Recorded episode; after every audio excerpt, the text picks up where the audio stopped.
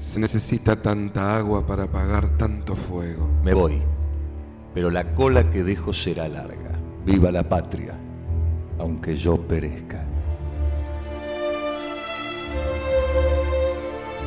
Mariano Moreno, revolucionario.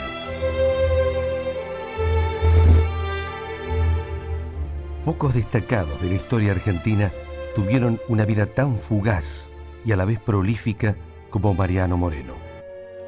Su historia nació el 23 de septiembre de 1778 en el seno de una modesta familia que había sembrado sus sueños de acomodarse en la sociedad de castas de la época. Manuel Moreno y Argumosa y Ana María Valle concibieron el primero de ocho hijos en la ciudad de Buenos Aires, que entre remolinos de tierra contaba apenas 24.000 habitantes y un territorio casi despoblado de escuelas. En ese contexto, el prócer vio desde pequeño que la ilustración era la clave fundamental del progreso de su sociedad. En su andar revolucionario, se convenció de que la biblioteca pública era uno de los fusiles populares más poderosos y decía convencido. Llamará en su socorro a los hombres sabios y patriotas, que regalando un nuevo establecimiento de estudios adecuado a nuestras circunstancias, formen el plantel que produzca algún día hombres que sean el honor y la gloria de su patria.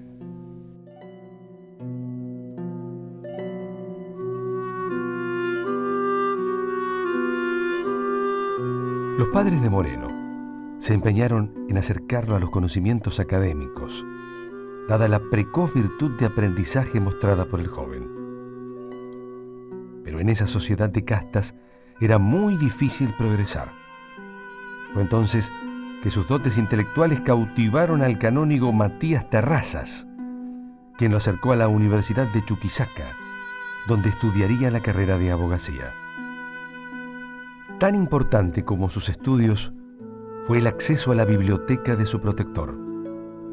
Allí pudo leer a escritores del iluminismo prohibidos por la Iglesia, en especial Jean-Jacques Rousseau y su contrato social.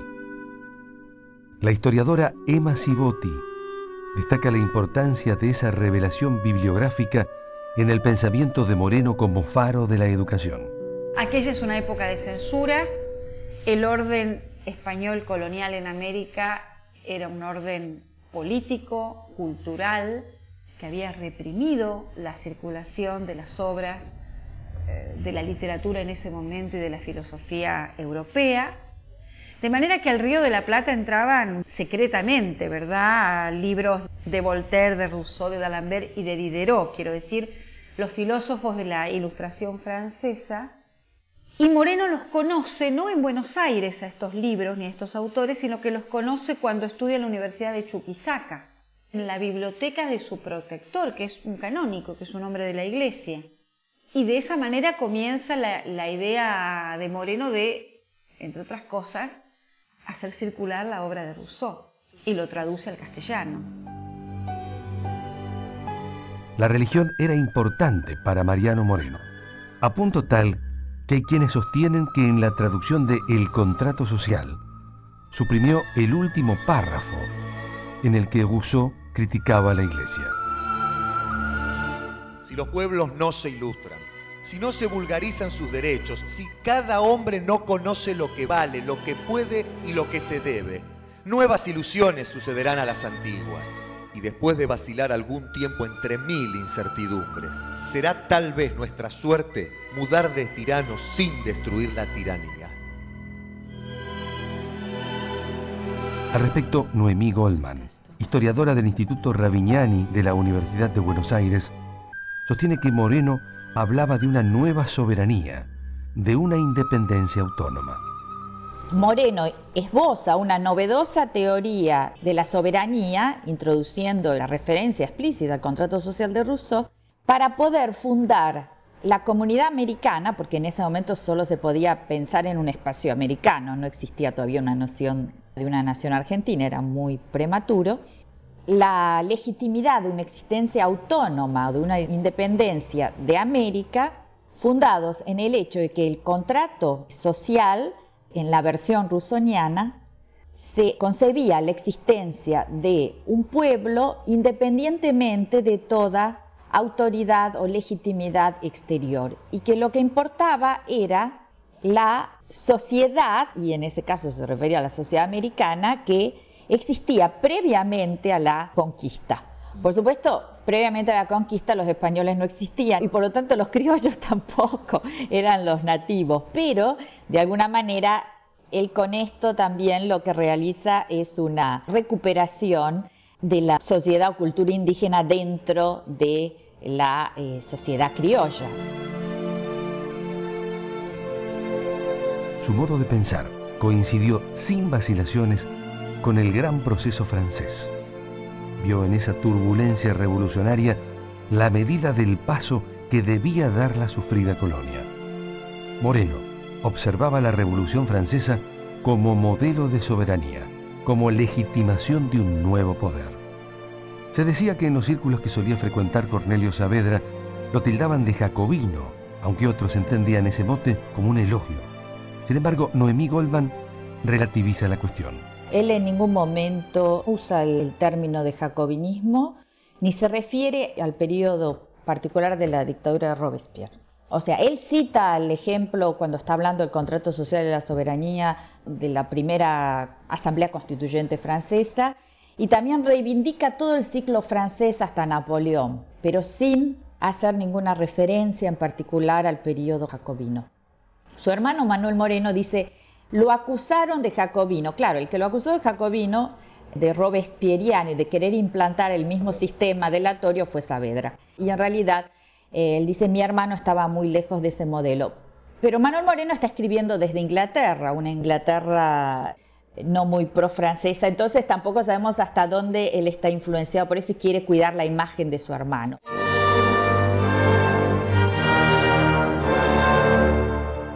La humanidad con la esclavitud de unos hombres que la naturaleza crió iguales a sus propios amos. Los valores de libertad y justicia fueron los fundamentos de los hombres de Mayo para evolucionar con el proceso liberador. La vanguardia del cambio notó el deterioro de la monarquía de Fernando VII de España. Esa es la lectura que hace Emma Cibotti de aquel contexto. Lo que aquí es interesante es que Saavedra, siendo un comerciante, sea revolucionario. Que un abogado fuera revolucionario, ¿por qué no? Si finalmente su oficio le permite representar intereses que están en pugna con el orden vigente. Ahora, que fuera revolucionario un comerciante, esto es mucho más interesante. Lo que de alguna manera Saavedra nos está expresando es que hay intereses dentro del comercio que pueden disociarse del comercio monopólico español, que buscan otro lugar bajo el sol, que no sea quedar atados a la dinámica comercial del monopolio español en América. Pero es mucho más difícil para un comerciante pugnar contra el régimen porque está absorbido por el mismo y además está en cierto sentido privilegiado por el mismo, su actividad, que para quien no lo es. Pero en el accionar político comenzaron a surgir encontronazos, producto de las dispares visiones postrevolucionarias. Así comenzaron a reforzarse las posiciones detrás de Moreno y Cornelio Saavedra. Juan Carlos Martelli es autor del libro Mariano Moreno, El valor y el miedo, y arrima las piezas de un hombre que temía la efervescencia de un carácter ingobernable. Saavedra por lo pronto era un criollo nobiliario, digamos, era descendiente del famoso Hernandarias de Saavedra. Y era un militar, así que tenía mentalidad militar y de aristócrata, ambas cosas. Por eso era un conservador.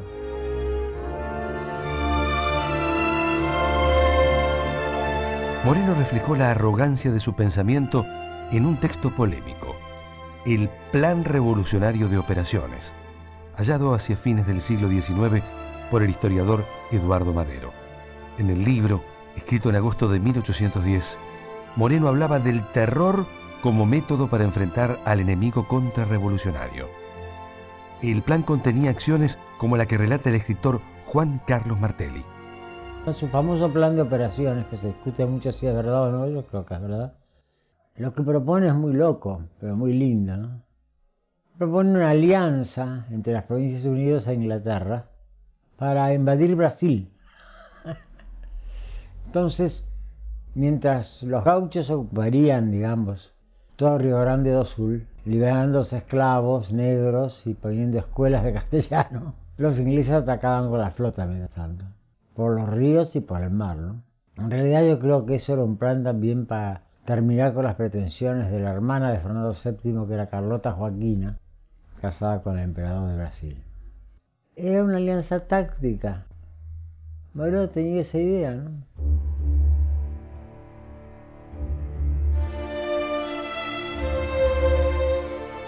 En 1804, Moreno se recibió de abogado en la Universidad de Chuquisaca y se casó con María Guadalupe Cuenca.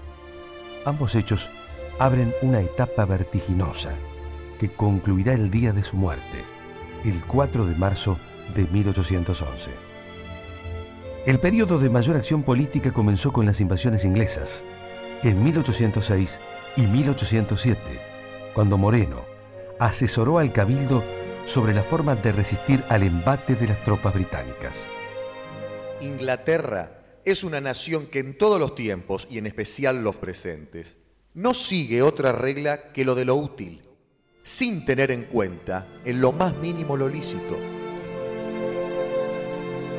La conciencia revolucionaria crecía pasos agigantados en el grupo de vanguardia que confluiría en los hechos de mayo de 1810. En tanto, el audaz abogado comenzaba a lucirse con su pluma.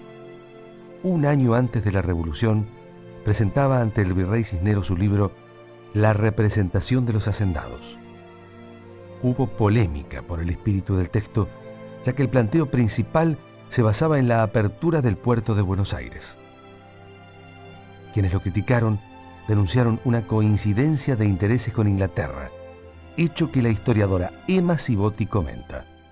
Cuando Moreno hace la representación de los hacendados, él quiere que efectivamente cambien las reglas de juego del comercio monopólico en América. Él quiere que se abra el puerto de Buenos Aires. ¿Por qué? Porque quiere favorecer los intereses de los ingleses, pero qué estupidez, eso es lo que nosotros decimos después de que hemos llegado a transitar el siglo XIX y sobre todo el siglo XX con nuestra relación particular acuñada con Gran Bretaña a partir de la exportación de carne. Pero de eso, ¿por qué lo vamos a hacer cargo a Moreno y a los revolucionarios de Mayo? Lo que ellos estaban anticipando ahí era que si el puerto no se abría, los productos de la tierra no se podían exportar.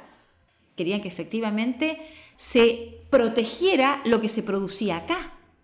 Y con el comercio monopólico español y el puerto cerrado a todo comercio que no fuera el de España, no se protegía lo que se producía acá. Se protegía lo que se producía en España, que no es lo mismo.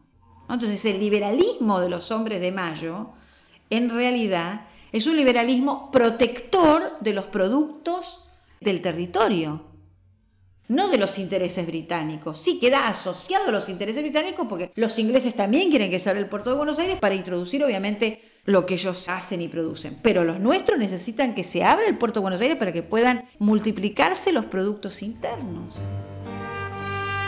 Pero la vocación de diseminar sus ideas tuvo su gran momento en la Gaceta de Buenos Aires, el primer periódico nacional, cuyo número inicial fue editado el 7 de junio de 1810. En su portada manifestaba, Rara felicidad la de los tiempos en que es lícito sentir lo que se quiere y decir lo que se siente.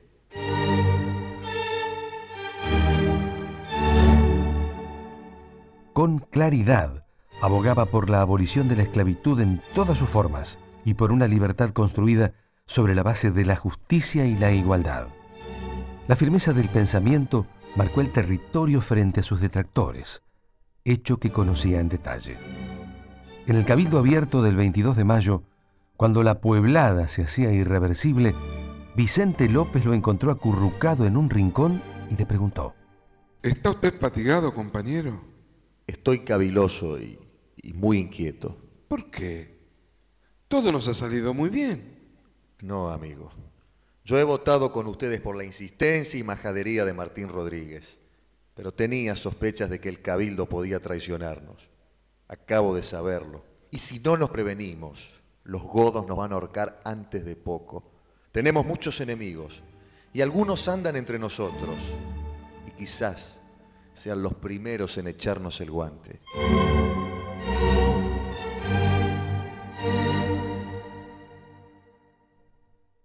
Según Juan Carlos Martelli, Mariano Moreno avisoraba el peligro que le implicaba cada toma de posición.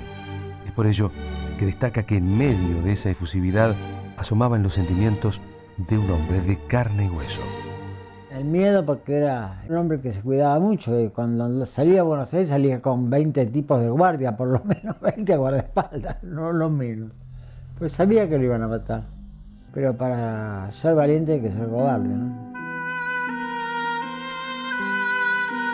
Hubo otro hecho que marcó el territorio político de Mariano Moreno. Fue el fusilamiento de Santiago de Liniers en Córdoba, junto con sus secuaces, el 26 de agosto de 1810, tras una rebelión que encabezara contra la Junta de Mayo. La historiadora Noemí Goldman, del Instituto Ravignani, asegura que las ejecuciones fueron avaladas por la Junta, más allá de la presión ejercida por Moreno. Esto fue justificado por la Junta en un artículo que salió firmado por todos los miembros en la Gaceta como algo inevitable por la negativa de las autoridades del Cabildo y del Obispo y de las autoridades de la Gobernación Intendencia de Córdoba a negarse a apoyar, a aceptar a la Junta, por lo tanto a enviar un representante, el hecho de que ellos hayan reconocido al Consejo de Regencia y el hecho de que se hayan declarado en, en guerra contra la Junta, como desconocimiento a una nueva autoridad provisoria, pero legítima en la medida en que la Junta empezaba a recibir el apoyo del resto de las ciudades y de los cabildos. Por lo tanto, fue justificado como una acción necesaria, pero de algún modo ya mostraba una conducta muy férrea por parte de Moreno.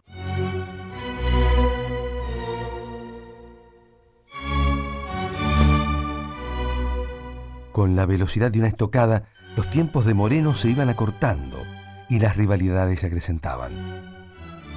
En tanto, la relación con Saavedra se deterioraba con el correr de los días. Durante la noche del 5 de diciembre de 1810, se decidió festejar el triunfo de Suipacha en el cuartel de Patricios. A Moreno se le negó la entrada. Y allí mismo, el oficial de cuerpo Atanasio Duarte gritó: ¡Viva Saavedra, el primer rey de América! Ese gesto molestó a la Junta en pleno, por lo que Moreno hizo firmar a todos, inclusive a don Cornelio, un acta por el cual se prohibían los ceremoniales de ese tipo. Fue el 8 de diciembre y el vínculo entre ambos empeoraba. Diez días más tarde, Moreno presentaría su renuncia al gobierno patrio, dado que la correlación de fuerzas había cambiado en su contra. Los abedristas avanzaban a grandes pasos. El 18 de diciembre asumía el cargo de representante diplomático ante Brasil y Gran Bretaña.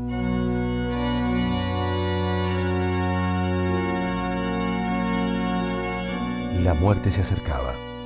El 24 de enero de 1811 se embarcaba para cumplir esa misión. El escritor Juan Carlos Martelli es terminante. Mi investigación fue bastante completa porque se sigue discutiendo si fue o no asesinado Moreno. Que sí. Más aún, lo que le da el capitán del barco, que es Tártaro, digamos, es el mismo emético, digamos, que es un vomitivo, etcétera, etcétera, que le dan los ingleses a Napoleón. Y en la asamblea del año 13 comienza a investigar todo el tema. Por lo pronto está lo que le sucede a Guadalupe Cuenca de Moreno pocos días después de que Moreno parte de su misión a Inglaterra. Ella recibe sin tarjeta ni nota alguna una caja negra donde había un abanico de luto, un velo y un par de guantes negros.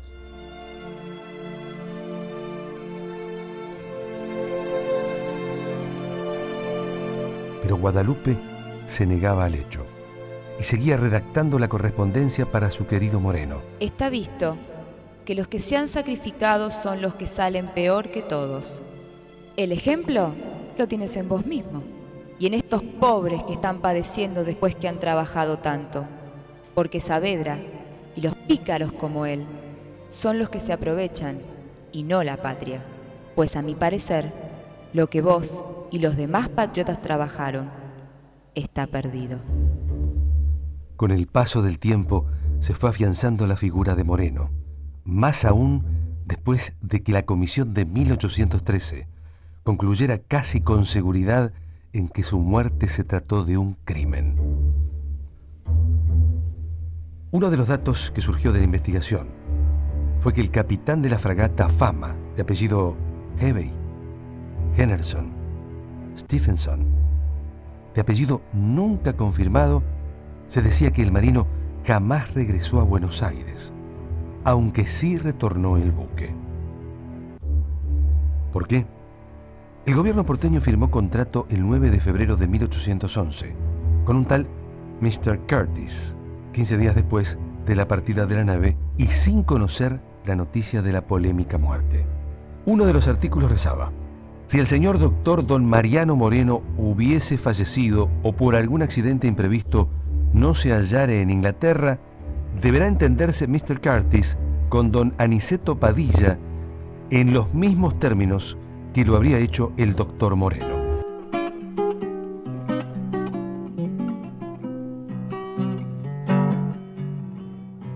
Un 25 de mayo ya no toleramos freno. Nos dimos primera junta con Saavedra y con Moreno. El uno, serenidad. El otro, fiebre y acción. Mariano Moreno pone fuego a la revolución.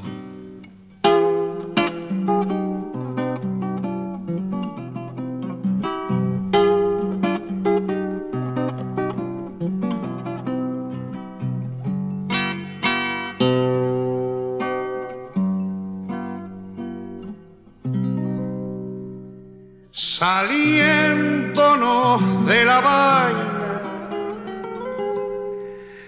de ganas de gobernar, pegámonos más el grito. 25 de mayo,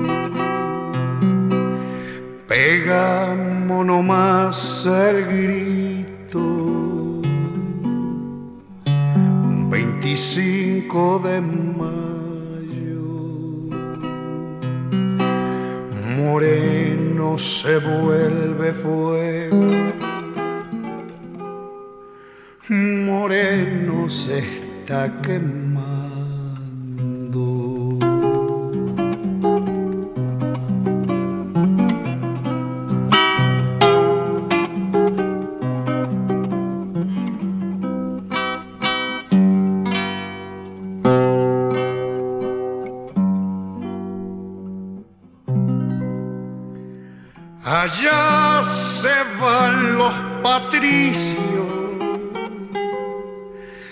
Con los morenos y paredos.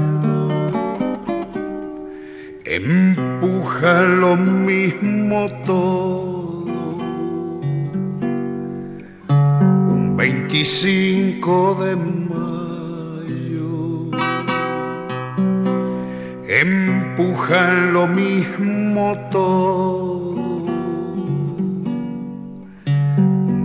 25 de mayo,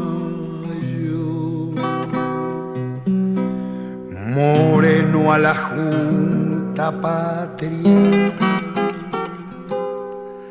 el pulso le va tomando.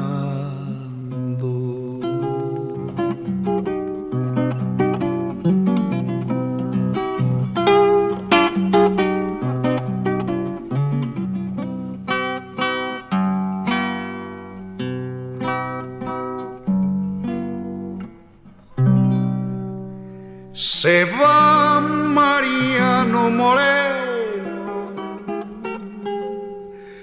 con un destino lejano, pero no se apaga el fuego. El 25 de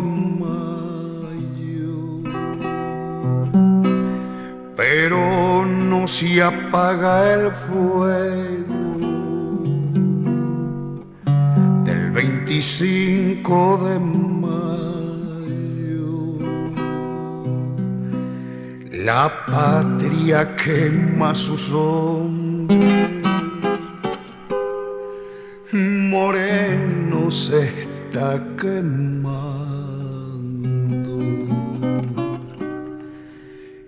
el fondo de la mar.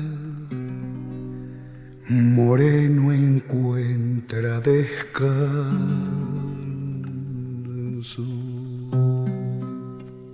Contenidos y memoria histórica. Radio Nacional.